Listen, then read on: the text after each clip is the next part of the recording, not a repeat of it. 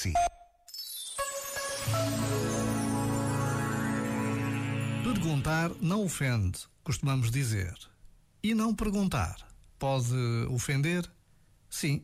Há momentos em que silenciar, calar, omitir são tão evasivos que se tornam invasivos.